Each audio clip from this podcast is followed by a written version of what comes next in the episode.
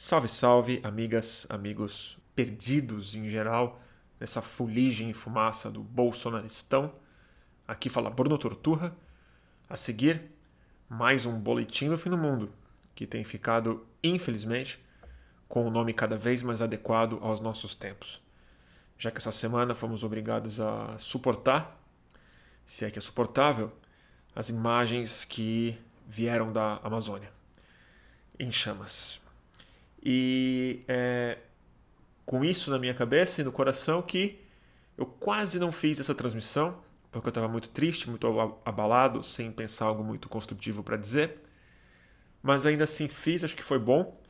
E o gancho que eu peguei foi muito inspirado no, no termo que a Marina Silva muito adequadamente usou hoje em um artigo publicado no El País, que foi Holocausto Ambiental. Eu acho que Holocausto, nesse caso, não é uma analogia, não é uma alegoria, não é um jeito exagerado de fazer uma comparação. Eu acho que é o termo preciso para descrever o que está acontecendo, não só na Amazônia, mas que tipo de ideologia, que tipo de pulsão move o Bolsonaro e o bolsonarismo em direção à ruína climática. É, é, não me poupei de, fa de fazer relação direta com o nazismo, porque eu acho que a partir desse momento, eu acho que talvez seja mais irresponsável não fazer essas, essas analogias do que é, fazê-las. Até principalmente porque eu acredito que passou da hora da gente começar a dar termos mais claros e mais corajosos, mesmo que internamente, para a gente ver de maneira mais clara na nossa racionalidade o que a gente já sente nas nossas emoções e nas nossas retinas, o que está acontecendo. E a conversa gira um pouco em torno disso, porque eu acredito que é sim comparável com o nazismo que a gente está passando não é um autoritarismo convencional, não é, uma, não é, é um adversário político, pura e simplesmente, e o tipo de crise existencial que se abre não só no Brasil, mas no mundo inteiro, colocando o Bolsonaro como um protagonista real dessa distopia contemporânea. A gente fala bastante sobre a própria Marina Silva. Muita gente que escuta essas transmissões e assiste essas, essas transmissões ainda tem bastante bode da Marina, não gosta dela, quase que não aceita ela como uma aliada. Eu explico longamente porque que eu acho isso uma visão errada. E muitos outros assuntos. E no final, três dicas de livros que eu particularmente gosto e que tem bastante a ver com essa, com essa conversa toda. Mas eu não vou me adiantar, senão eu vou repetir o podcast aqui nessa breve introdução. Então fiquem com o Boletim do Fim do Mundo, Holocausto Ambiental. Então, turma. Puxado, né? Complicado. É... Essa semana foi muito maluca pra, pra é... o âncora de um programa que chama Boletim do Fim do Mundo, né? E eu quis entrar ao vivo na segunda, terça-feira nunca posso. Uh, quis entrar ao vivo no final de semana, é, mas é. E hoje eu quase não entrei ao vivo. Preciso falar para vocês antes de tudo. É... Quase não entrei. Então eu vou preveni-los e preveni-las que eu ainda não sei muito bem o que dizer. Em geral, eu gasto os primeiros 15, 20 minutos com alguma ideia um pouco mais clara que eu é, pensei para uma live. Mas hoje eu estou um pouco. Eu vou pensar alto mesmo sobre algumas coisas que passaram na minha cabeça nos últimos dias. E acho que o título da live, para quem está vendo no YouTube principalmente, e o flyer que eu fiz, é, deixou isso bem claro, na verdade. É, eu vou começar por uma por um artigo que a Marina Silva escreveu hoje e que eu achei que foi muito pertinente. É algo que ela quebrou um certo tabu é, de linguagem ela não foi até o fim, mas eu acho que ela como uma figura muito importante é, na história ambientalista do Brasil, como ex-ministra, é, como uma pessoa que tem legitimidade, inclusive como antipetista, é, e conhecida no mundo todo, ela quebrou um tabu linguístico e ela chamou a queimada que está acontecendo na Amazônia de holocausto ambiental. Eu acho que esse termo é mais do que adequado. Ele, ele coloca a discussão num campo diferente, não simplesmente mais grave. Eu acho que transforma a conversa que a gente precisa ter sobre a Amazônia e sobre a ideologia que move o governo do Bolsonaro, e não só o do Bolsonaro, mas grande parte do que a gente vem eufemisticamente chamando de é, populismo de direita, coloca num campo que, não, novamente, não é mais simplesmente mais grave. Ele é de uma outra natureza. É, isso juntou também com um artigo que saiu também no El País, se eu não me engano, do Juan Arias, dizendo que o Brasil vive um momento de pré-nazismo. E eu achei é, importante que ele falou a palavra nazismo, mas eu não entendi bem o pré. E eu vou. É, eu vou falar um pouco sobre isso, assim. É, o nazismo ele não começa no campo de concentração, ele não começa na Segunda Guerra Mundial. O nazismo começa na ascensão do partido do Hitler ao comando. Né? Ali já era o nazismo. Quando a Alemanha estava crescendo economicamente, no é caso do Brasil, sob o Hitler, quando, as, é, quando os grupos paramilitares do próprio Hitler estavam na rua espancando pessoas e intimidando artistas e jornalistas, tacando é, fogo em é, livro, condenando os comunistas, já era o nazismo. Não existe pré o nazismo, uma vez que ele está de fato em ação. Então eu acho que ele também foi eufemístico, mas tirando isso, eu acho que a gente precisa de uma vez por todas é, abolir em 2019 a lei de Godwin, que para quem não, não sabe é uma lei muito feliz na época que ela foi estabelecida pelo Godwin, que é um é, é um pioneiro da internet, do comecinho da internet, acho que em 91, se não me engano, ele já estava online. E ele lançou esse meme que pegou, virou um meme mundial real, de que numa conversa que vai se alongando, tende a 100% a chance de alguém comparar alguma coisa com Hitler e com o nazismo. E a Lady Godwin foi tão feliz na sua proposição de moderar a conversa, de não gerar falsas equivalências precipitadas, sobretudo com a mais radical delas, que é o nazismo. Eu acho que ela precisa ser revogada em 2019, porque ela tem funcionado muito mais como um escudo para uma comparação cada vez mais pertinente do que algo que está contendo a precipitação. Eu digo isso porque hoje eu também estou escutando cada vez mais gente chamando o governo Bolsonaro e o populismo de direita no mundo de iliberal, né? São iliberais autoritários. Que eu, eu entendo esse termo, ele faz um sentido. É contra a ideia liberal iluminista, não o liberalismo econômico, mas o liberalismo filosófico que parcialmente embasa a origem do liberalismo econômico. Mas eu acho um eufemismo tão grande sobretudo quando você se lembra exatamente da origem argumentativa do próprio fascismo e nazismo no século XX.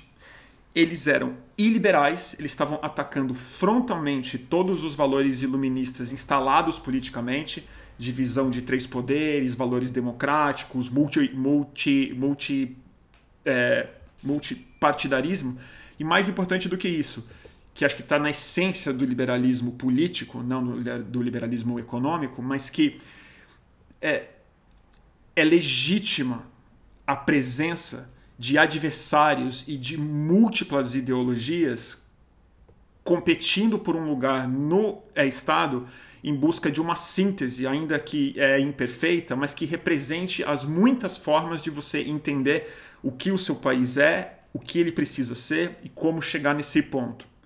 O que está acontecendo no mundo, populismos de direita, que também é um eufemismo grande cada vez mais eu acho isso, a coisa mais importante deles, o, o aspecto iliberal deles, é o não reconhecimento da sua oposição como algo é, real, como algo não, não digo real, como algo legítimo. É isso que faz deles essencialmente autoritários e, é, e liberais.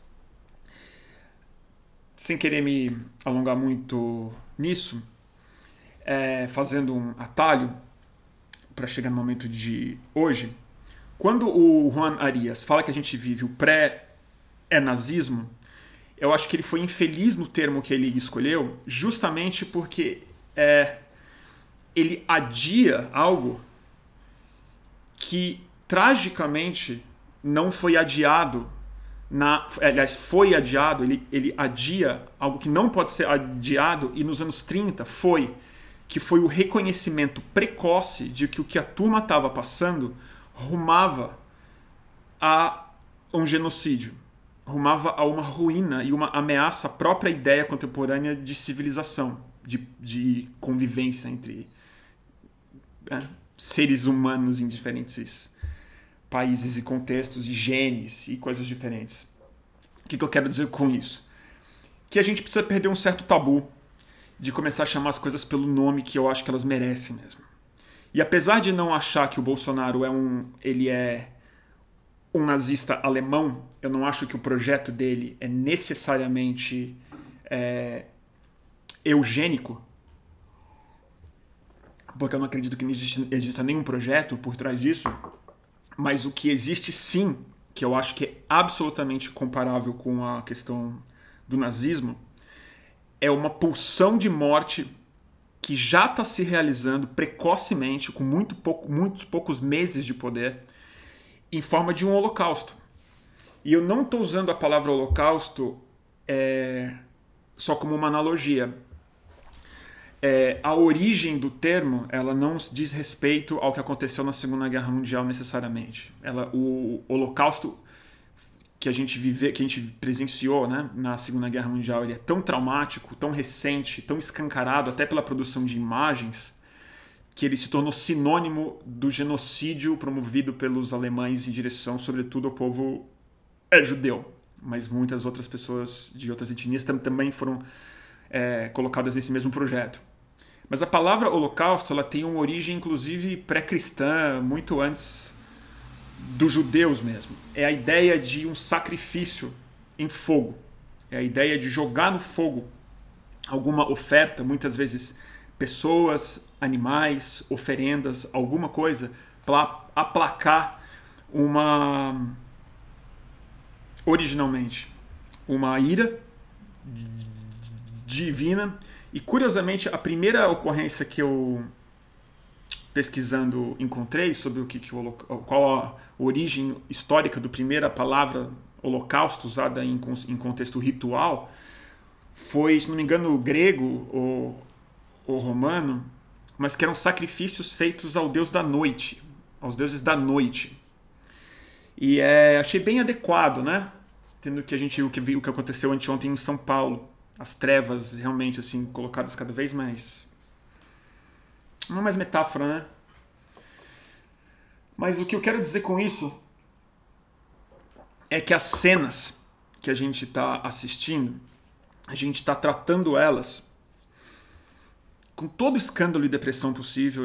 Eu estou sentindo isso, não aguento mais ver as fotos da Amazônia pegando fogo. Eu abro qualquer rede social minha, qualquer WhatsApp meu, são pessoas se desesperando repostando, repetindo as imagens, desabafando, xingando quem votou no Bolsonaro, xingando o próprio Bolsonaro, e entendendo o tamanho da gravidade. Mas eu acho que tem uma questão muito difícil da gente parar de pé numa situação como essa daqui. É, é muito mais fácil, eu tenho a sensação, para o ser humano, numa situação extrema, numa situação de absurdo, ele conseguir se espelhar no passado, ou projetar o futuro. Mas dificilmente é possível ter muita lucidez, muita clareza do que você está passando na hora que você passa. E eu acho que a gente já está com uma clareza muito forte no desespero que a gente sente em relação à Amazônia pegando fogo e ao, a autorização que o Bolsonaro dá para isso acontecer e o estímulo que ele dá para isso acontecer, a gente já consegue projetar aonde isso vai dar, que é uma Amazônia totalmente destruída, uma mudança climática cataclísmica, uma destruição dos potenciais econômicos, a extinção de espécies e animais, a gente consegue projetar para o passado também, imagens que estão gravadas na nossa cabeça. O meu problema, que eu acho que conecta muito bem com a ascensão do nazismo nos anos 30, é que no presente era muito difícil acreditar que a situação que a gente vive agora é mais extrema, talvez, do que a nossa depressão nos permite enxergar. E eu digo isso porque a gente não tem muito palavra para descrever o que está acontecendo.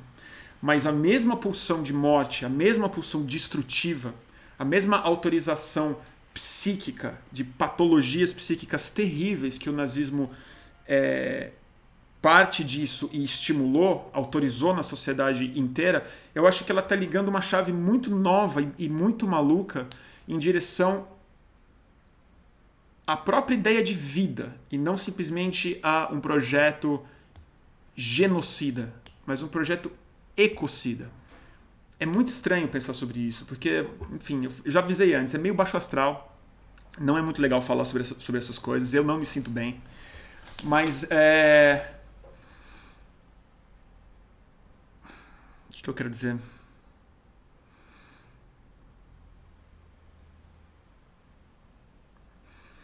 Vou tentar resumir de uma outra forma.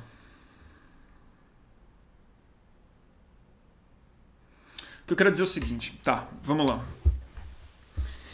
É, eu não tenho muita dúvida de que aconteça o que acontecer com, a, com o destino ambiental do, do é mundo e político, se sobrar alguma coisa digna, se sobrar história, se a gente conseguir falar sobre isso daqui a 50, 100, 150 anos, é, eu não tenho a menor dúvida de que a figura do Bolsonaro talvez ela seja o maior personagem é, brasileiro que a gente conseguiu produzir para a história mundial. Eu realmente acredito nisso. Porque se esse cara continuar mais um ano e meio, dois anos, fazendo as coisas que ele está fazendo nesse ritmo, autorizando o que ele está autorizando nesse ritmo, nos ecossistemas brasileiros, no meio de uma grande emergência climática, nenhum brasileiro, eu tenho a certeza disso, terá é, termos de comparação com o impacto que esse cara vai causar para a espécie humana e não simplesmente para o Brasil ou para a história da América Latina. Ele vai ser tragicamente muito maior do que o Lula, do que o Santos Dumont, do que o Guimarães Rosa, do que o Machado de Assis. Porque esse cara vai ter um papel histórico completamente decisivo é, em relação a ao colapso da maior floresta tropical do mundo em uma época de emergência climática em que qualquer pessoa minimamente sadia, mentalmente falando, sabe que ela é o fiel da balança do destino climático que a gente terá até o final do século. Então eu não tenho muita dúvida disso. Se esse cara continuar no projeto dele e não for removido. Mais importante do que isso, o nosso país, a nossa geração, os nossos empresários, os nossos políticos, os nossos artistas, os nossos, nossos nosso resíduo histórico no mundo também vai ser julgado por essa mesma lente. E eu acho que está na hora da gente realmente assim, por mais que eu possa estar tá errado e eu espero que eu esteja, eu espero que não seja tão grave quanto me parece ser a ideologia que move essa pessoa e não só ele, o movimento que está por trás dele, que ao mesmo tempo nós também vamos ser julgados com a mesma é, inclemência. Ou seja, quem estava fazendo o que na hora que esse cara estava autorizando botar fogo, fogo, holocausto nas esperanças de mínimas, mínima estabilidade climática e política no mundo. É, e é nesse sentido que eu acho que a gente precisa parar de usar os termos que a gente tem para definir é, o autoritarismo que a gente está acostumado. Não dá mais para chamar de queimada exatamente. Não dá. Não dá para chamar mais de populista de direita. Porque não se trata disso. É bom lembrar como é que o Hitler perdeu a guerra. O Hitler ele era de direita, de extrema de, de, de direita, é claro. Mas quando o projeto ficou claro, que não se tratava simplesmente de ser de direita, mas se tratava de genocídio, se tratava de destruição do destino biológico natural dos seres humanos, da reprodução humana, era uma intervenção biológica na história humana que o Hitler estava propondo, quem derrotou ele não foi a esquerda exatamente. Não foi nem a democracia que derrotou ele. Foi uma aliança real entre comunistas autoritários, entre radicais do capitalismo americano, entendeu? Países europeus ameaçados na fronteira diretamente, porque estava muito claro que ali não se tratava mais de uma polarização, não se tratava mais de liberalismo político, não se tratava mais da busca de uma síntese. Era uma crise existencial da humanidade. E toda essa linguagem que a gente tem para tratar sobre não só de nazismo e de holocausto, mas a própria mitologia que a gente tem da democracia liberal passa pela Segunda Guerra Mundial, que foi a grande última emergência planetária em que tudo parou para isso ser resolvido. Tudo parou para isso ser resolvido. Pararam de fabricar carro para fabricar tanque, tipo, a é, economia muda, emite dinheiro, bota as pessoas no porão, abre as casas, faz o que for preciso, mas tem uma ameaça existencial colocada aqui. Claro, a mudança climática é uma ameaça existencial e o mundo está começando a falar sobre isso. Daqui a um mês a gente vai ter uma conferência super importante disso nas Nações Unidas, na Semana do Clima, um monte de evento paralelo e o Bolsonaro abre essa conferência. Abre essa conferência. Tudo isso para dizer o seguinte: a gente tá, corre o risco da gente cair na mesma armadilha arapuca nazista colocada pelo próprio Bolsonaro de que essa conversa trata-se de outros países contra o nosso.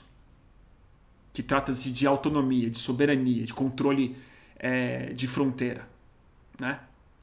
É, quando na verdade a gente está passando pela segunda vez em menos de 100 anos, e agora eu acho que numa dimensão ainda um pouco mais grave, porque não se trata da humanidade, mas da própria subsistência dos, do clima, uma ameaça global é, em outra escala.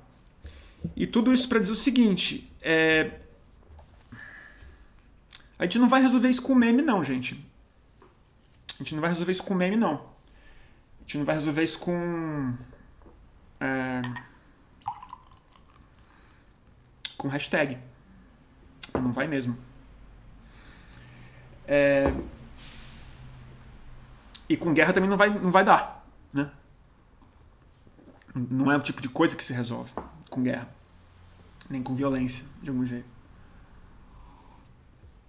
Mas a gente vai ter que realmente entender que, infelizmente, hoje, o nosso país, politicamente falando, o nosso governo, debaixo do nosso, usando a nossa bandeira como desculpa, o nome do nosso país como desculpa, é nosso inimigo mesmo. E aí, assim, eu. Não sei o que dizer. Vai ter que resolver isso daí. O Brasil vai ter que sofrer economicamente rápido. A gente vai ter que apoiar isso. Vai ser muito difícil fazer isso. Vai ser muito difícil não cair na armadilha de, de parecer que estamos lutando contra o Brasil, contra a economia do Brasil, contra o emprego do Brasil. Mas a dimensão política do problema vai precisar ter uma resposta política à altura. E acho que a Marina Silva hoje ela quebrou um tabu. Ela chamou de holocausto, ela não chamou de destruição, não chamou de ecocídio, não chamou de irresponsabilidade, pura e simplesmente. Ela chamou de, holocausto. E a Marina cuida das palavras que ela usa. Eu acho que as nossas lideranças políticas vão precisar ter um gesto de ambição, grandeza e, e coragem mesmo para fazer dessas imagens da Amazônia pegando fogo algo equivalente às imagens que a gente viu que, que os seres humanos viram durante a Segunda Guerra Mundial do que estava sendo feito com outros seres humanos. Eu não acho que em 2019 existe qualquer é, qualquer condição de comparar o que está acontecendo hoje na Amazônia em termos de meros índices com o que aconteceu no governo Lula, no governo Dilma, no FHC, no Collor. Tem outra natureza, que não é natureza quantitativa, é natureza ideológica e qual o papel do Estado brasileiro, qual força política, social, qual força psíquica política está se movendo hoje no Brasil na direção da do ecocídio intencional. Essa é a força que está se mexendo. Então não se trata de cobrar como estão cobrando o governo Bolsonaro de proteger a Amazônia. Não existe o governo Bolsonaro proteger a Amazônia. A ideologia é exatamente o ataque. E eu acho que a gente está reagindo da forma como o traumatizado reage que é se viciando na indignação e, e na ferida, cutucando a ferida do lado do dedo. Eu faço isso o dia inteiro. Não é uma crítica que eu estou fazendo. É uma, mais uma autoanálise do que uma análise. E só que eu não acho que a nossa resposta política está sendo minimamente à altura da gravidade, da dimensão que o bolsonarismo já está tomando na prática. E aí eu assim meio tô ignorando quase todo o resto. Assim, eu não estou muito preocupado com o que ele vai fazer com a PGR, eu não estou muito preocupado com o que ele vai fazer com o COAF, porque tudo isso é mais tijolinho do castelo nazista mesmo, né? Do castelo é, do totalitarismo, da ignorância. Mas o problema mesmo, a grande dimensão que a gente se tornou protagonista no Brasil hoje é climática, é ambiental. E o desmatamento da Amazônia não tem volta. Aquela floresta é tropical, né? Ela é fruto da extrema complexidade dela mesma. Ela não é, ela não é reflorestável, na verdade. Né? Ela é micorrizial. Ela, o, que, o que pega fogo não são as árvores, pura e simplesmente o que pega fogo são as, as redes de micélio, de nutrientes, de fungos, a extrema complexidade biológica do solo raso que tem na Amazônia, em todos esses biomas brasileiros, que sustentam aquilo. São solos que a gente não consegue recompor pelo simples fato de que a gente nem conhece ainda, a gente não estudou o suficiente ainda. A gente mapeou uma porcentagem mínima das espécies de fungos que existem no solo da Amazônia, por exemplo. É, a gente vai ter que lutar contra esse Brasil, de algum jeito. Vai ter que demandar boicote do Brasil, vai ter que demandar que os outros países boicotem a gente economicamente rápido. É... Vou dar um exemplo para vocês. Daqui a um mês ou três semanas, não sei, daqui a algum tempo vai ter Rock in Rio. Né? Vai ter Rock in Rio. Rock in Rio é feito pelo Medina. Medina é um cara que fez campanha para o Bolsonaro de graça, né? E ainda continua trabalhando para ele. Bolsonarista de primeira ordem, ele não, não, veio depois, ele gostou do Bolsonaro antes do Bolsonaro se lançar candidato à presidência da República. O Rock in Rio tava uma série de bandas ambientalistas que gostam disso, que são vegetarianos, veganos, falam de mudança climática, são contra o Donald Trump. Estão vindo tocar, eles precisam saber disso, precisam não vir, ou precisam constranger, precisam avisar. Isso é só uma conversa, mas assim, tô querendo chegar no ponto mais simples na época do apartheid na África do Sul,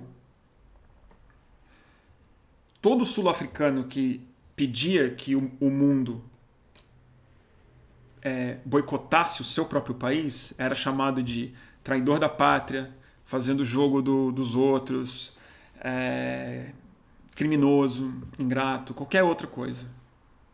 O nacionalismo era, era sempre é a grande moeda contra os cidadãos que fazem o boicote. Eu aposto que foi muito difícil para essa turma fazer isso naquela época. Hoje, quem é quem passa vergonha? Quem estava errado? Né? É... Mesma coisa na Alemanha. Os dissidentes naquela época que lutavam dentro do país contra a ascensão de um projeto que só depois de muitos anos decretou guerra ao mundo e implementou um, um genocídio de fato, e o nosso governo não está demorando tanto, tanto tempo assim, está sendo bem mais rápido, é, esses dissidentes hoje eles são glorificados, mesmo os que, os que morreram, né? Mas na época, certamente eram chamados de alarmistas, de prejudicar a economia. Vivemos uma é recessão, é hora de trabalhar, hora de ter calma, é hora de fazer acordo, vamos conversar com ele. Isso é ruim, mas isso não é. Então, o que eu estou querendo dizer com isso é assim: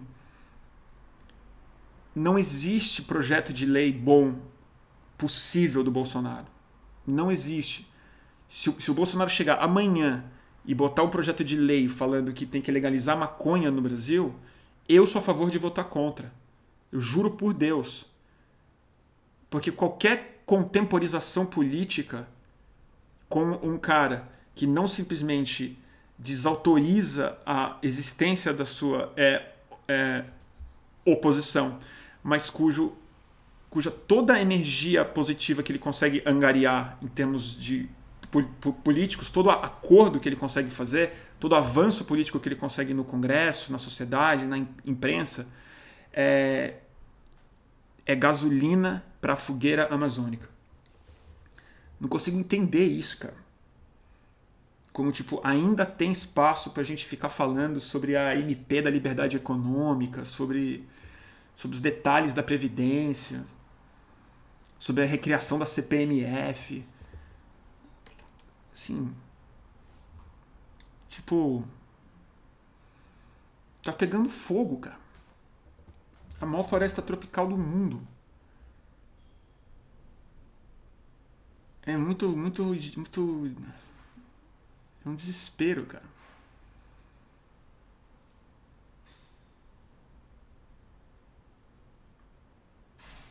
A Juliana tá falando um negócio muito importante aqui, Juliana Nunes Alcântara. Bruno, não consigo parar de relacionar a natureza do nome Brasil, brasileiros, esse estado em chamas que estamos. Total. Brasil, né? Brasileiro. O miolo do pau-brasil. É um nome, nome horrível, né? Ele é. Ele é a cor do. miolo da árvore que foi praticamente extinta no Brasil é, no primeiros, nos primeiros poucos séculos de colonização. É, fomos batizados pelo, por essa cor de brasa. E tem esse outro aspecto que eu já falei numa outra live e vou repetir aqui. Foi o, foi o Greg que me chamou a atenção para isso. É, o brasileiro, repara nisso, né? Brasileiro tem um sufixo diferente, né? É ero. A gente não é o brasilês, não é brasiliano, é brasileiro. E nenhum outro país é assim. Não tem italianeiro, argentineiro, é, tudo são outros sufixos quando você é de um país, natural de um país. A gente tem o nome de uma profissão. A gente tem o nome de sapateiro, ferreiro e tal. E brasileiro, originalmente em, portu em português, é o cara que corta o pau-brasil. Ele é o brasileiro. O nome da gente, nosso nome como, como é, natural de um país, é uma profissão. É uma profissão extrativista. É uma profissão que define a nacionalidade brasileira, que é arrancar os bens naturais daqui para mandar para fora do Brasil. Então é uma crise que não é uma, exatamente uma crise, né? É, é uma é vestir um personagem pelo seu pior um personagem que sempre esteve aí. Desde a origem do nosso nome, né?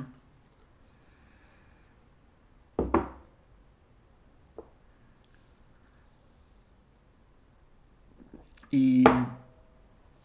E é isso, não sei. Desculpa, gente, eu já avisei vocês, eu não tô muito. Não tô muito bem hoje. Eu, eu queria estar com uma live um pouco mais um pouco mais feliz, um pouco mais, não digo feliz, um pouco mais esperançosa. Não estou muito não. Não estou muito não. Acho que a gente não está dando uma resposta mínima à altura. E eu de fato não é uma crítica à, à sociedade brasileira. Eu não sei o que fazer. Sinceramente eu não sei. Não acho a resposta óbvia. É... Mas eu acho que um bom começo, me parece, começar a perder a vergonha de chamar as coisas pelo nome mesmo.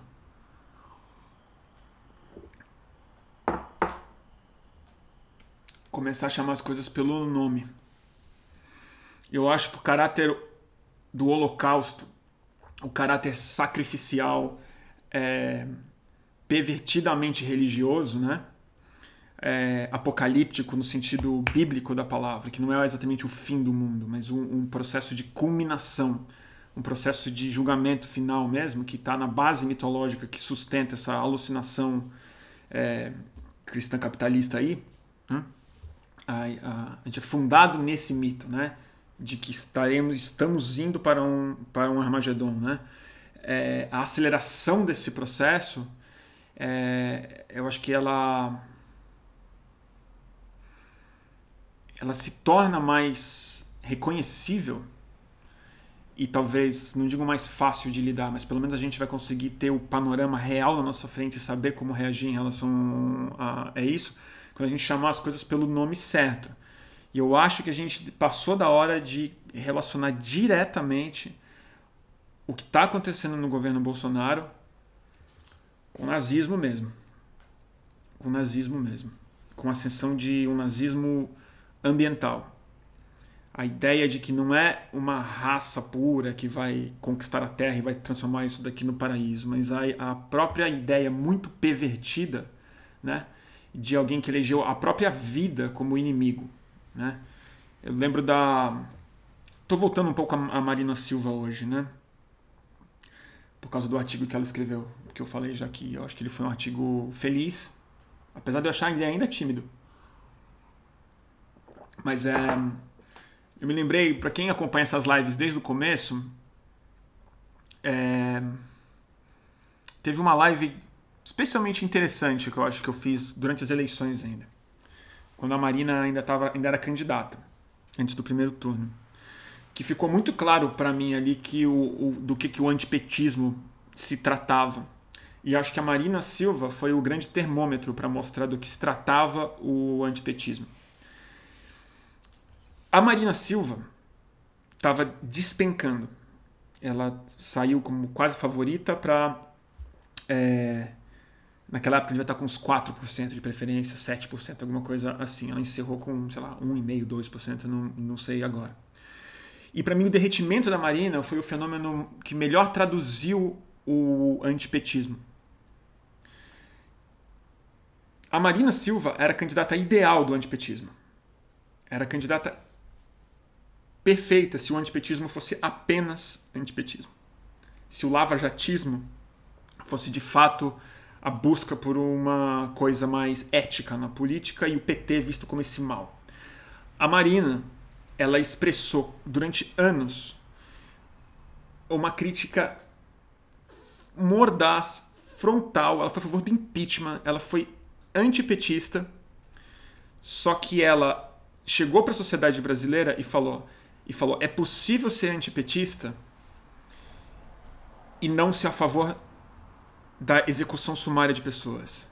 É possível ser antipetista e ser a favor é, de igualdade entre homens e mulheres. É possível ser antipetista e não ser homofóbica. É possível ser antipetista e ser a favor de políticas de meio ambiente racionais. É possível ser a favor da Lava Jato, a favor da Lava Jato, e não prometer autoritarismo no Brasil. E o que, que o Brasil falou? Não é possível. O nosso antipetismo inclui inclui execução sumária, arbitrariedade, glorificação de polícia, glorificação de agronegócio é, e desregulação ambiental. Então não era antipetismo. Dizia respeito a uma outra força que encontrou no PT o para-raio perfeito para botar um escudo na frente. Para falar, não, nós somos só anti isso daqui, anti esse mal externo.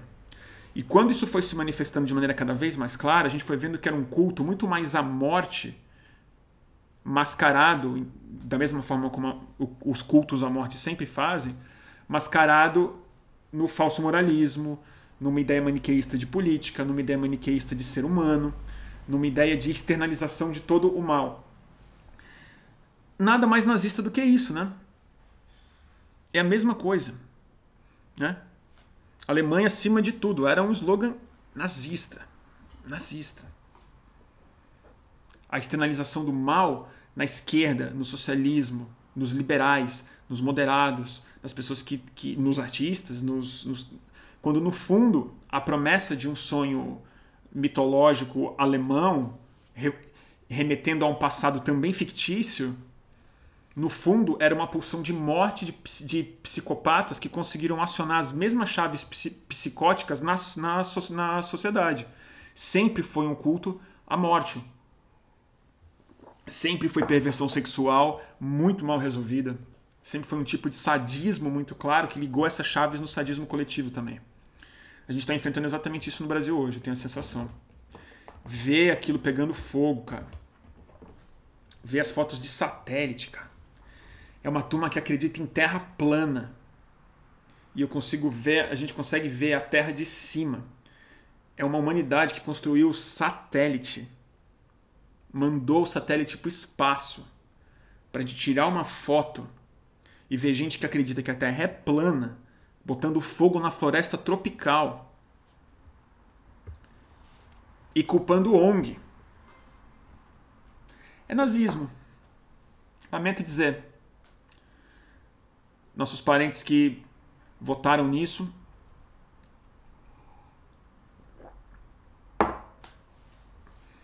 tem isso aí nas costas mesmo, fazer o quê?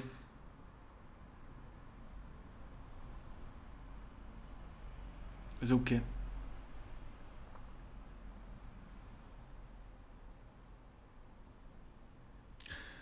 O Nai tá colocando, cara, como enxergar uma perspectiva em tudo isso? Perspectiva você fala futura, né? Perspectiva futura.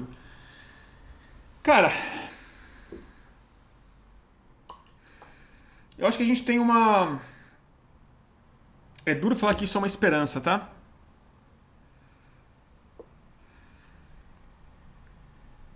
eu acho que tem uma coisa que pode jogar levemente a favor do Brasil, que é eles são muito burros e incompetentes, né? Muito burros. E esse projeto não vai dar certo no curto prazo já. Já não está dando certo no curto prazo. E as fissuras são evidentes, né? O distanciamento que o Partido Novo já está tentando, o Dória, o Alexandre Frota, setores da imprensa, gente que, que fingiu que não, que não viu, a economia não vai crescer e tudo mais. Mas, de novo, eu acho que mesmo nesses casos que vão fragilizar o bolsonarismo, não vai adiantar a gente começar a fazer plano para 2022, essa é a minha sensação. Começar a falar já em Dória, Luciano Huck, Flávio Dino, para 2022, não dá, não dá tempo, gente. Oito meses, a Amazônia está pegando fogo de verdade. De verdade. É... Não dá tempo. Eu acho que, de novo, eu vou repetir. A minha perspectiva é. Quem ainda tem. E é muito difícil pensar nomes, porque eu não vejo esses nomes, mas assim. Quem tem alguma estatura política no Brasil hoje precisa parar de brincar de de stories, parar de brincar de, de meme, de hashtag, começar a pegar uns aviões para o exterior e começar a ter umas reuniões bem sérias com, com o ministro de Relação Internacional dos outros, dos outros países. O nosso é o Ernesto Araújo. Alguém vai ter que assumir esse papel de chanceler brasileiro real. Alguém vai ter que criar quase que um governo shadow brasileiro, vai ter que criar uma, um, um, um ministério paralelo para conversar com os países racionais do mundo. A gente vai ter que nomear um ministro do meio ambiente paralelo e falar: o nosso ministro do meio ambiente vai conversar na, com a Angela Merkel. Porque o Ricardo Salles não conta. A gente vai ter que nomear um chanceler brasileiro e mandar ele para conversar com com quem eu não sei, né? Porque na Inglaterra é o Boris Johnson, mas com o Macron, com o próximo presidente argentino, com o presidente do México, com o Trudeau do Canadá. Entendeu? Alguém vai ter que fazer isso. Alguém vai ter que ter essa estatura. O Haddad, alguém está colocando aqui o Haddad. Oh, desculpa, o Haddad, com todo respeito, o Haddad está no Twitter. Tudo bem, ele faz coisa, ele se reúne, ele almoça, ele faz as coisas. Tô falando, de, falando assim, é coisa grave. Alguém precisa pegar um avião e sair daqui para falar, para avisar isso. A Marina Silva é uma pessoa perfeita para fazer isso. Eu acho que a Marina Silva demorou pegar um avião e tipo assim, vai fazer conferência, pega essas imagens da Amazônia e fala, e fala e chama de holocausto. Usa a palavra mesmo. Entendeu? E vamos vamos Vamos torcer, cara, pra, pra, pra esses caras serem prejudicados onde dói neles, cara. Onde dói neles. Que é dinheiro. Dinheiro. Aqueles índices de merda do Paulo Guedes.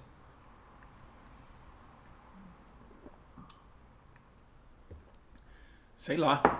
A Sônia Guajajara tá fazendo isso. A Sônia Guajajara tem dimensão política, com certeza ela tem.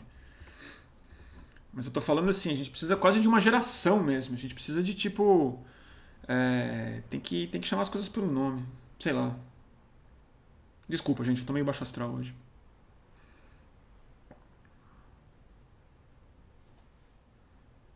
O WSD tá colocando aqui, Bruno, no YouTube. Acho que o Trump também vai ter que perder a eleição ano que vem para ter alguma esperança, com certeza.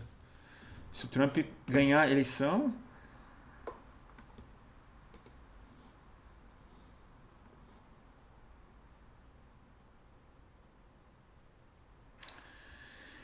Alguém tu colocando aqui. A Liz falou um negócio interessante. O governo paralelo, sim, é isso. O Guaidó não foi presidente da Venezuela autodeclarado? Acho que esse é o risco. Não é a mesma coisa. Eu não acho que se trata de alguém se decretar presidente da República e ser reconhecido pelos outros países. Eu acho que pessoas é, vão ter que fazer um cosplay mesmo, assim, institucional no Brasil para explicar que o governo brasileiro está tomado por um processo de metástase política. É... Não precisa nem ir muito longe, gente. Aquelas imagens de concentração de gás carbônico que a gente vê, aquele, sabe aquelas. Aquilo parece uma tomografia, não parece? Quando você olha de cima, que tem um mapa e tem uns amarelos e tem umas manchas escuras e vermelhas espalhando assim. Aquilo para mim é uma imagem que se alguém fala só, oh, isso daqui é, é o seu corpo, eu falo, fudeu, né? E, e, e, aí não tem negociação com isso, né? Não tem negociação com isso. Não tem negociação.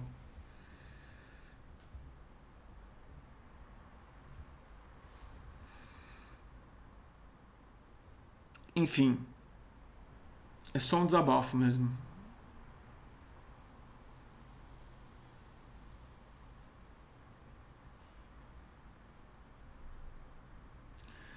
o Toffoli.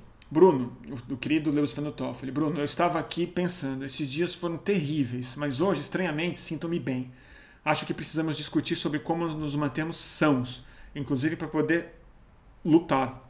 Pois é, Toffoli. Você sabe que eu acho isso também, né?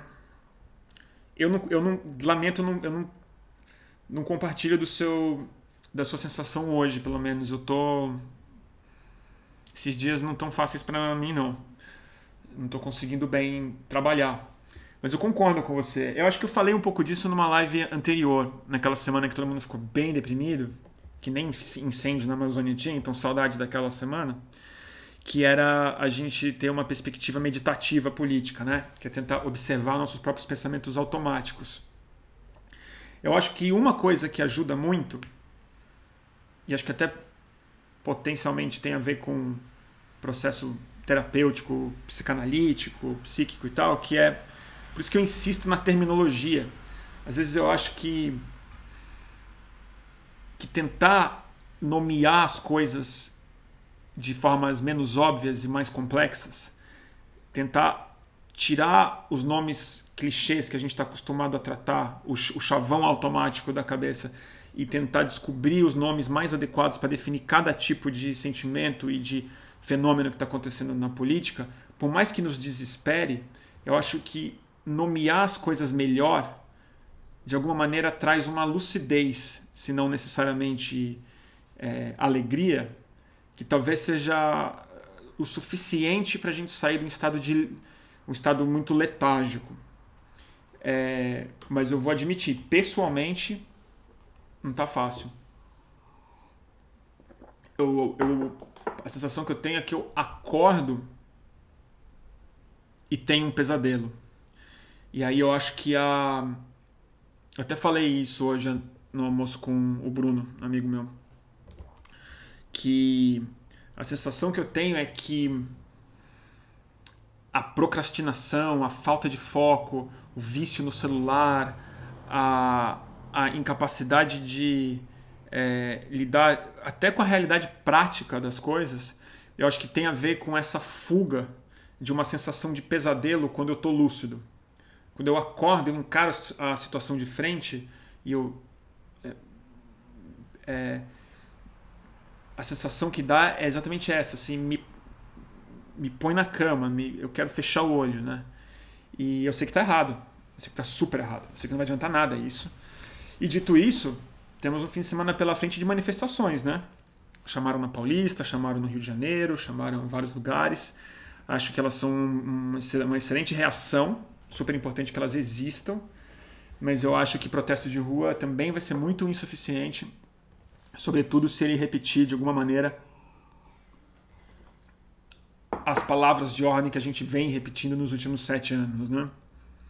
É, de algum jeito a gente vai precisar, a gente vai precisar do, do tipo de frente, do tipo de abertura moral de alianças, eu digo, é, parecida com a que houve na Segunda Guerra Mundial. Assim, se a gente está falando de que eu acredito que é comparável com o nazismo mesmo, é, a gente vai precisar de uma frente muito mais ampla do que as nossas identidades políticas é, são capazes de sintetizar. Né?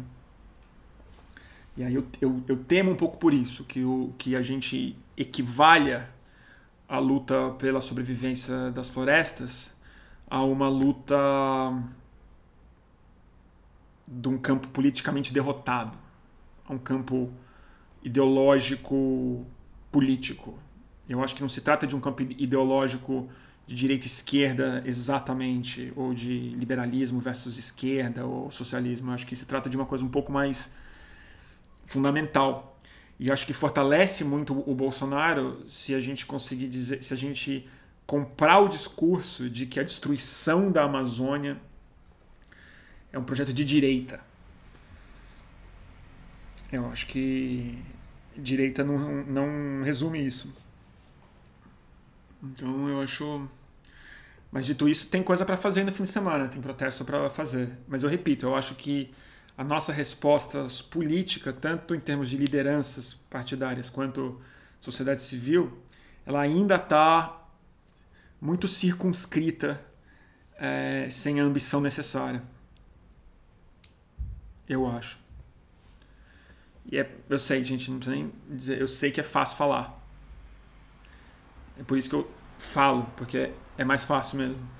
E eu, não, eu pessoalmente, não, eu tô até tentando fazer umas coisas, tô, tipo, mas isso é outra conversa que eu não vou falar aqui.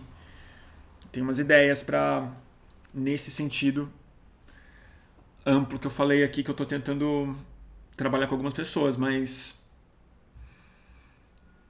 não é uma cobrança, é mais uma observação mesmo. Me incluo super nesse grupo de é, pessoas que estão repetindo o diagnóstico previsto.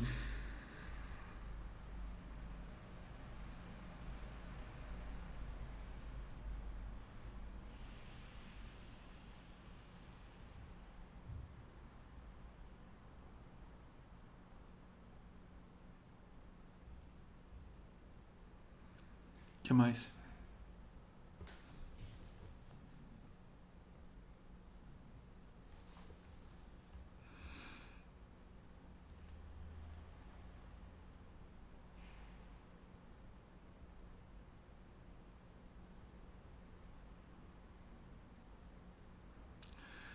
que mais? Tá bom, gente? Eu acho que eu vou, não vou fazer uma live muito comprida hoje não.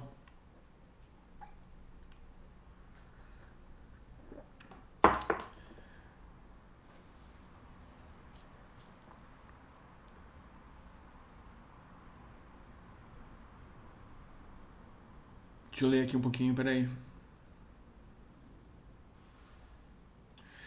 O Toffoli, não quer falar nada do Witzel, não? Vocês estão me provocando, né? Porra, gente tá foda hoje. É... Pera um minutinho só, só vou fazer, dar uma resposta aqui pro Celso Chad. Tá falando, Marina Silva não é personalidade internacional. É sim. A Marina Silva é super personalidade internacional. Ela só não é tão internacional quanto o Lula. Mas eu acho que politicamente a Marina Silva ela é mais internacional, reconhecida no mundo todo, não só pelo movimento ambientalista. Ela é mais conhecida do que o FHC, com certeza.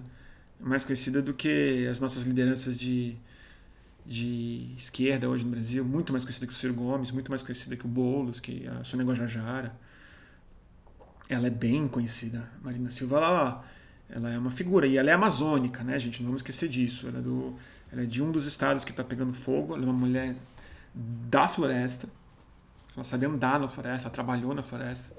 Então eu acho que existe uma. Nesse momento, eu vou até dizer, certamente está cheio de gente aqui que está vendo essa live que detesta a Marina Silva. Eu sei. Eu não detesto a Marina Silva. Nunca, aliás, eu gosto da Marina Silva, diferente. Eu gosto dela, sempre, sempre gostei. Ao contrário do que muita gente acha, eu nunca votei na Marina Silva. Apesar de eu ter assinado a ata de fundação da rede, logo me frustrei, nunca votei na Marina. Fui extremamente crítico à posição que a Marina teve nas duas últimas eleições e, sobretudo, no processo de impeachment. Mas, se a esquerda brasileira está é, tá falando sério em relação à pauta ambiental, é, rever a sua raiva Marina Silva é urgente e essencial. Porque a Marina Silva não simplesmente é uma grande liderança ambiental no mundo, mas ela fez o melhor Ministério do Meio Ambiente da história do Brasil. Ela foi é, impossibilitada de crescer dentro do PT e do governo por conta da opção que o PT fez por uma ministra, então Dilma Rousseff, então ministra Dilma Rousseff, por violar uma série de é, condições ambientais que a Marina Silva tinha como princípio dela e, uh, e inclui nessa pacificação climática com a Marina Silva que a esquerda brasileira precisa fazer, deveria in, in, incluir, mesmo que interna, é, uma um reconhecimento autocrítico mesmo. De que, apesar de ser de outra natureza, eu não acho que a devastação é, que vários governos brasileiros fizeram na Amazônia e que a Dilma investiu tudo em Belo Monte não tem termos de comparação com o que está acontecendo agora. Não é da mesma natureza, são projetos diferentes. Mas a Marina Silva é a liderança política internacionalmente reconhecida, brasileira, que hoje tem mais estatura moral e biográfica para tratar desses assuntos que a gente está falando globalmente. Sem esquecer que a Marina foi a pessoa que melhor enquadrou o Bolsonaro nos debates da, nos debates quando o Bolsonaro ainda ia no debate antes da facada, é, que melhor enquadrou ele moralmente é isso que eu quero dizer.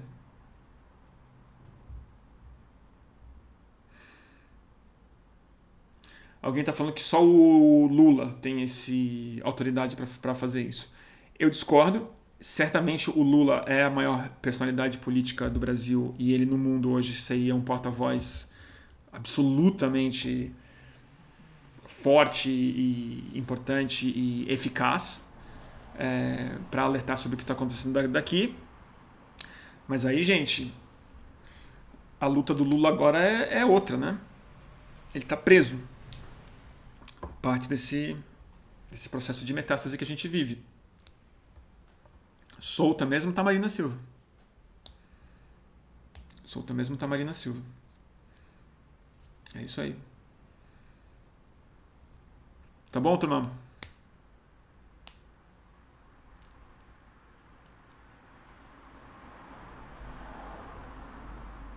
Tá bom? Lá vem, ah, tá cheio de gente xingando a Marina Silva já aqui. Gente, pelo amor de Deus, gente. Na boa. A Amazônia tá pegando fogo, gente. Vocês estão loucos. Vocês estão loucos. Vocês estão loucos. A Marina apoiou a Aécio Neves. Gente, tudo bem que ela apoiou. Lamento que ela apoiou a Aécio Neves. Agora, agora a gente não Agora precisa ter uma pessoa que não apoiou é, a Aécio Neves para tentar frear a, a devastação amazônica. Gente, pelo amor de Deus, gente. Não é que ela é aliada, ela é autoridade nesse assunto. A gente é que pode ou não apoiar ela. Você acha que a Marina Silva não vai falar sobre esse assunto? Mas Marina Silva é da floresta, ela nasceu no Acre. Seringueira, amiga do, é parceiro do Chico Mendes, gente. A gente aqui, no, tipo. A gente acha que, tipo, o quê? Ela precisa do nosso apoio? Não, ela tá, no fundo, ela tá cagando, porque. Porque a gente aqui acha.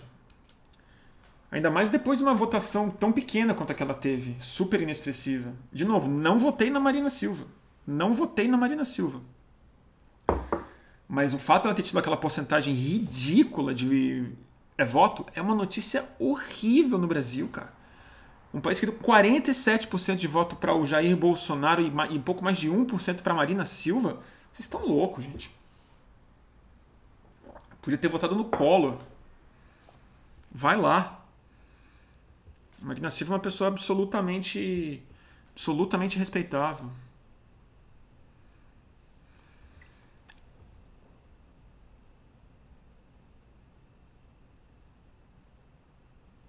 Peraí um minutinho, só caiu aqui no Instagram. Dá um segundo aqui. A Ana Cristina discorda falando foi autoridade, foi. Não, ela é autoridade. A Marina Silva, ambientalmente falando, como é que vocês falam um negócio desse, gente? Tô, tô retornando aqui no, no Instagram. Voltando aqui no Instagram, caímos, voltamos. Eu vou repetir ambientalmente falando, a Marina Silva é autoridade. Ponto. A gente está tá numa época em que a gente fala que representatividade, que território, que gênero, que raça é importante, que o lugar de fala é importante. A Marina Silva é uma mulher amazônica, nascida no Acre.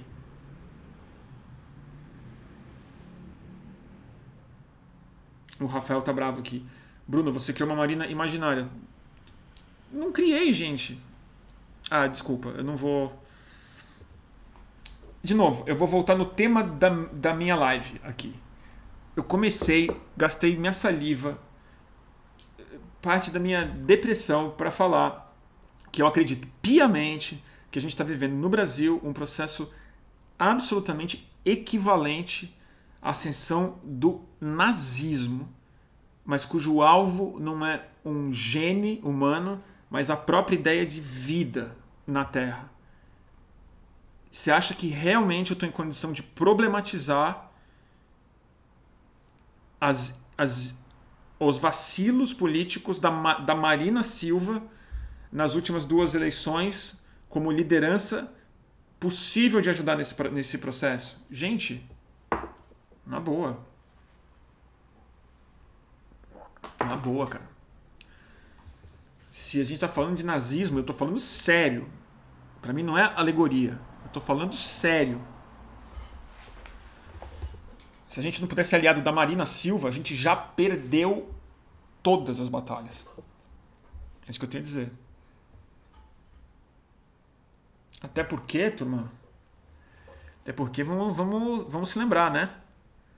Vamos se lembrar do que do da que a gente teve de fato uma queda significativa no ritmo de desmatamento da Amazônia nos governos do PT e teve significativo mesmo a grande queda e a grande estrutura de fiscalização que foi estabelecida o sucesso relativo que os primeiros oito anos de PT no poder tiveram se devem sobretudo à construção do Ministério da Marina Silva começo de conversa. E depois todo o péssimo, a péssima postura que o PT teve quando descobriu o pré-sal, o tipo de argumento político besta que se fez em torno de Belo Monte, entendeu? O tipo de ufanismo estúpido e que, que foi insensado no Brasil em torno da Copa do Mundo, é, que tem sim tudo a ver com o que a gente está passando hoje em dia. Tudo isso, uma série de pessoas tinham toda a razão do mundo, entendeu? De é, é, criticar e de atacar e de apontar essas incoerências. Eu repito, isso tudo é de outra natureza do que a gente está passando. O que o bolsonarismo tem em relação ao meio ambiente é uma outra coisa. Não diz respeito a índices, a quantidade de árvore que caiu ou não caiu. Diz respeito às pulsões que botam ele para frente. Totalmente diferente. Mas assim, gente, desculpa. Eu, em 2019, com a Amazônia pegando fogo, Marina Silva é completamente aliada nossa.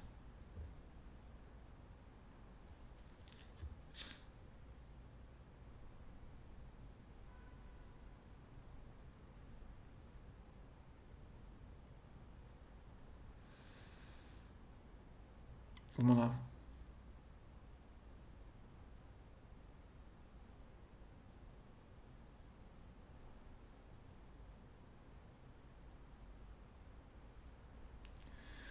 Deixa eu ler um pouco aqui.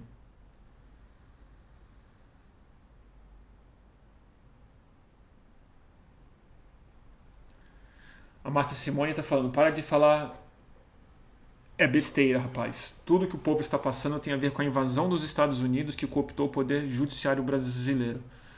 Eu discordo. Discordo completamente, Márcia. Desculpa dizer. Eu acho uma, uma visão completamente limitada do que a gente está passando. É, o que a gente está passando tem eu, assim eu não vou nem começar porque eu acho que eu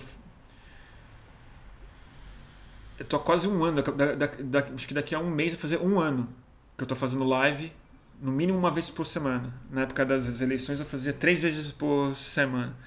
Eu tenho, hoje eu me liguei, eu tenho tipo assim, sei lá, 200 horas de falação sozinho, tentando ver de todos os ângulos possíveis por que, que a gente está passando tudo isso daqui. Certamente tudo que a gente está passando não se deve à interferência dos Estados Unidos no nosso sistema judiciário. Tem a ver com mil outras coisas também.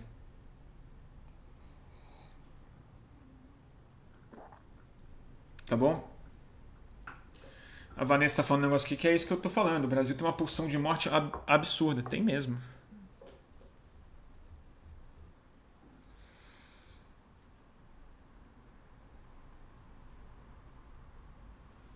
Aí, ó, Belo Monte, o Gini tá falando Belo Monte, Angra 3, Altamira, Mato Piba, exatamente. Exatamente. Pelo amor de Deus, gente. Eu não esqueci, não. Eu não esqueci, não. E é isso, mas assim, a gente não tá falando de nazismo. Não tá falando de que o cara é o Hitler. Vocês estão falando sério ou vocês estão só falando que ele tem o bigodinho de Hitler? Porque assim, eu, eu e o Gini aqui, que tá aqui vendo essa outra a live aqui do Instagram. Em 2013, a gente chamava o Alckmin de fascista. Eu me arrependo. Eu me arrependo. O Alckmin era o meu pesadelo. Era o meu pesadelo. Eu imaginava assim, falava, meu, o Alckmin vai ser presidente do Brasil, fudeu. Fudeu, fudeu, fudeu. A polícia vai ficar empoderada, a gente tá fudido, puta que pariu, o Alckmin. Vocês, há de convir aqui, vocês, que a gente tava exagerando um pouco, chamando ele de fascista, e na verdade, né, a gente está instalado agora com um governo de miliciano, botando fogo na Amazônia, falando que tem que matar os adversários, culpando o MST pelo genocídio que está acontecendo na Amazônia. Se o Alckmin hoje, por acaso, o Alckmin hoje resolvesse vestir a bandeira da, da sanidade democrática que vem de algum lugar do, do, do fundo do pâncreas dele e começar a usar o mínimo de capital político que ele ainda tem para mexer o partido dele para enfraquecer o Bolsonaro e proteger a Amazônia, você acha que eu vou ficar fechando as, as minhas portas e, e não quero apoio? Melhor ele parar de fazer isso porque ele porque ele era o Alckmin quando ele era governador de São Paulo e eu achava que ele era fascista? Não. Se, for, se a gente está falando de nazismo de verdade, a, a nota de corte para ser aliado nosso precisa baixar. Precisa baixar. A gente tem que ter um, uma nota bem mais baixa para aceitar a gente contra. Se a gente, tá, se a gente concorda que é nazismo, certo? Se a gente concorda que é nazismo e não direita, se a gente entende que ele não é nosso adversário político, temos que ver que a gente, como é que a gente elege o Flávio Dino, isso vai empoderar quem. Se a gente acha que é nazismo, a nota de corte é básica. Falar, você é contra o nazismo? Sou. Então tá bom.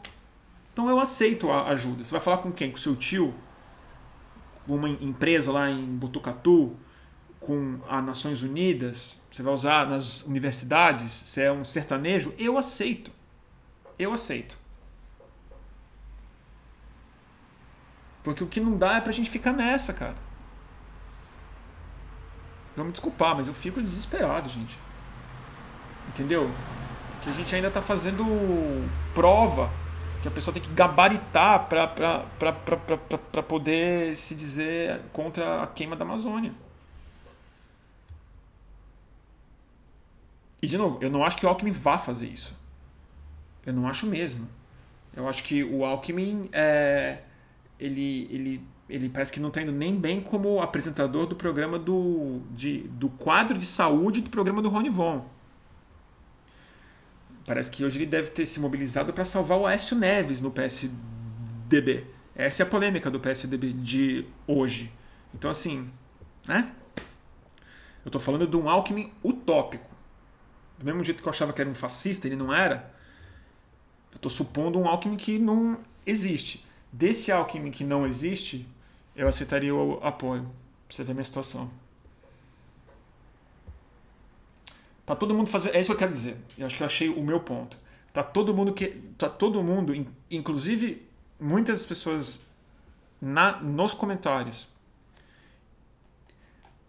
A gente está fazendo conta ainda. Estratégica. Ah, o que, que é bom, o que, que ganha, o que, que não sei o que, que, que. Meio que não. O jogo mudou, não é mais xadrez o jogo agora. Agora é.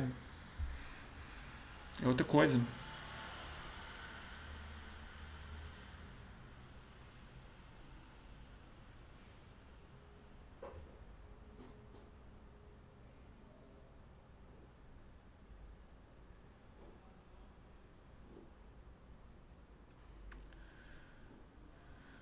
O Gabriel Fernandes está colocando. Bruno, vem entrevista do Safatri com o Bob Fernandes. Ele fala sobre. O problema é esse. Enquanto a direita foi para o extremo, a esquerda está indo mais para a direita. A esquerda precisa se radicalizar também. Eu uh, preciso ver a entrevista, entender o que, que ele está falando. Eu concordo em um lugar, é, mas o que eu quero dizer não é ir pro, não é, não é, não é moderar o discurso. Não estou falando de ganhar eleição mais. Eu não estou falando disso. Eu estou falando de conseguir, mesmo dentro de uma perspectiva radicalizada em termos de pauta, de agenda econômica, de método, até em termos de uma frente política para enfrentar o bolsonarismo de todos os flancos, achar que a esquerda radicalizada vai fazer isso sozinha é completamente ingênuo. E eu imagino que imagino eu que o Safato consegue entender isso, que o Safato pode concordar com isso.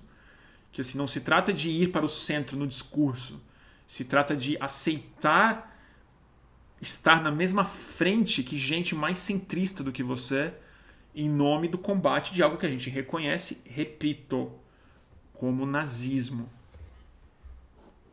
Mas é isso.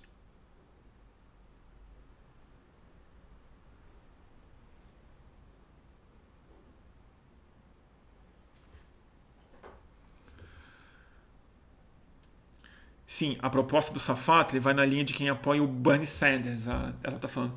Aí talvez esteja certo. Eu também tendo a sentir que isso pode ser verdade, sobretudo nos Estados Unidos. Dos Estados Unidos. Porque o populismo, um argumento populista econômico de esquerda está ganhando espaço já há alguns anos. Há alguns anos. E eles estão com o Trump e há tantos outros. Então, talvez lá, de fato, o centrismo americano, que é o establishment democrata mesmo, esse daí perdeu para o Donald Trump. Pode perder novamente se se algo não mudar de maneira drástica. O Brasil, a situação é completamente diferente. Eu até entendo que tipo existe um argumento econômico mais radical que tem que ser feito urgentemente no Brasil. Mas é eu não acho que é nesse lugar que a ânima brasileira tá, que a psique brasileira tá. É... Enfim. Tô me repetindo.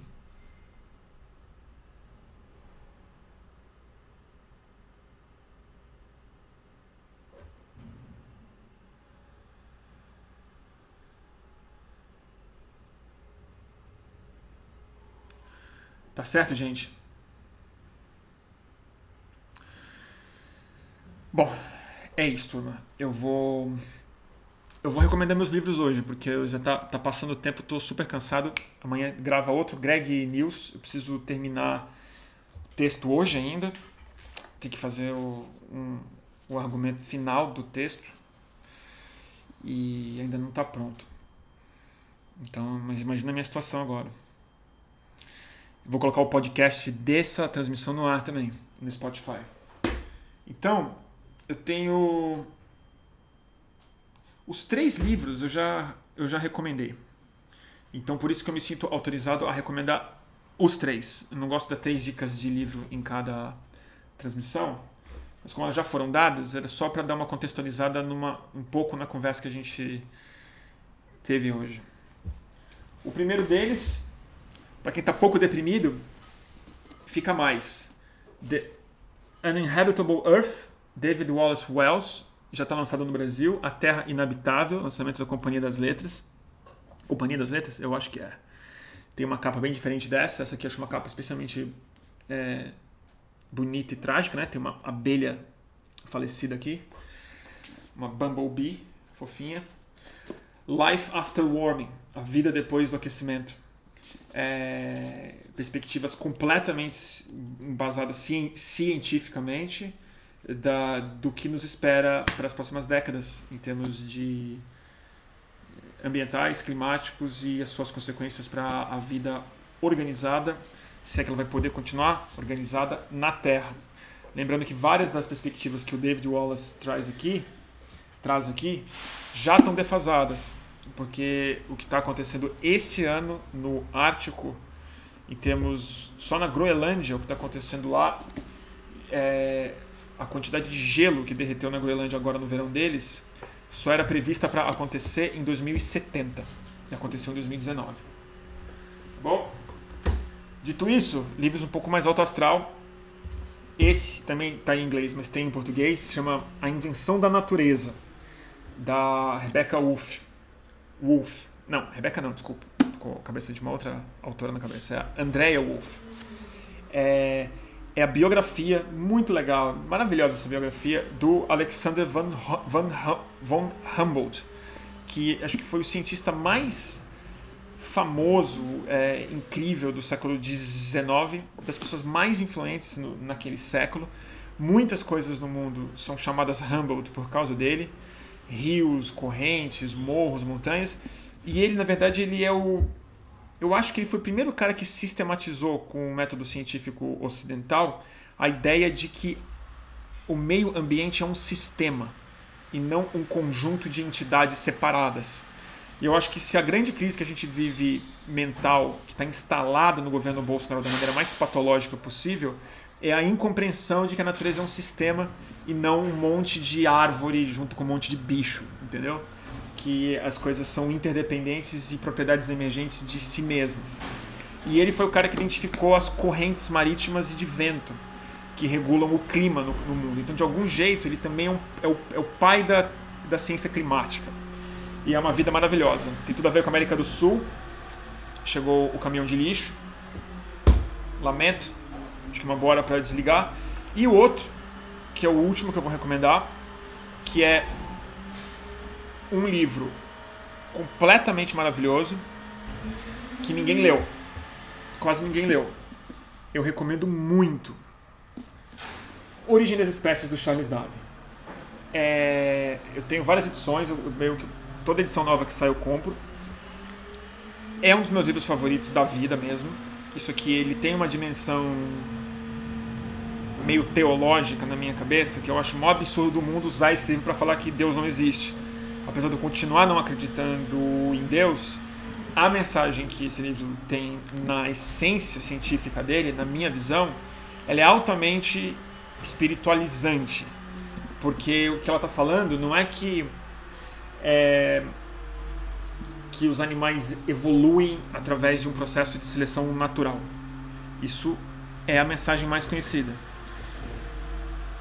Mas é a ideia de que tudo que está vivo tem um ancestral comum. Ou seja, tudo que é vivo na Terra é uma família. Não são entidades separadas, criadas independentemente ou que competem para ter a supremacia uma sobre as é outras. É todo mundo parente e ninguém reparou. E é isso que é a coisa mais linda, porque o, o ancestral comum significa literalmente que em algum ponto da história da vida do planeta, a gente e uma árvore fomos a mesma espécie antes de se separar. Então a gente tem um trisavô literalmente o mesmo. A gente tem um parente comum. Tudo que está vivo. Tudo, tudo, tudo. Cada bactéria, cada samambaia, cada árvore, cada passarinho, cada ser humano faz parte de uma família. De novo, essa incompreensão está na raiz do problema e é por isso que todo mundo sofre e sente dor no coração quando vê a Amazônia pegando fogo. Porque no fundo, todo mundo sabe. Né? Então, é isso, turma. É, obrigado pela audiência. Quem gosta dessas lives, talvez agora esse ponto já saiba que, que pode apoiar essas transmissões no Catarse. É, mantenha o fluxo no Catarse, pode dar um Google. Vou escrever aqui no catarse.me barra mantenha underline, underline fluxo. É possível ap apoiar e e daqui a algumas horas vai estar em podcast no Spotify para quem quiser escutar a conversa toda com calma. Tá bom, turma? Até os próximos dias. É, aviso da próxima live e. Ah, que bom que vocês gostaram. Tem gente gostando. Desculpa se eu tava um pouco apocalíptico, mas o programa chama Boletim do Fim do Mundo. Não dá para reclamar. Tá bom? Até a próxima, turma. Vou desligar aqui no YouTube só antes.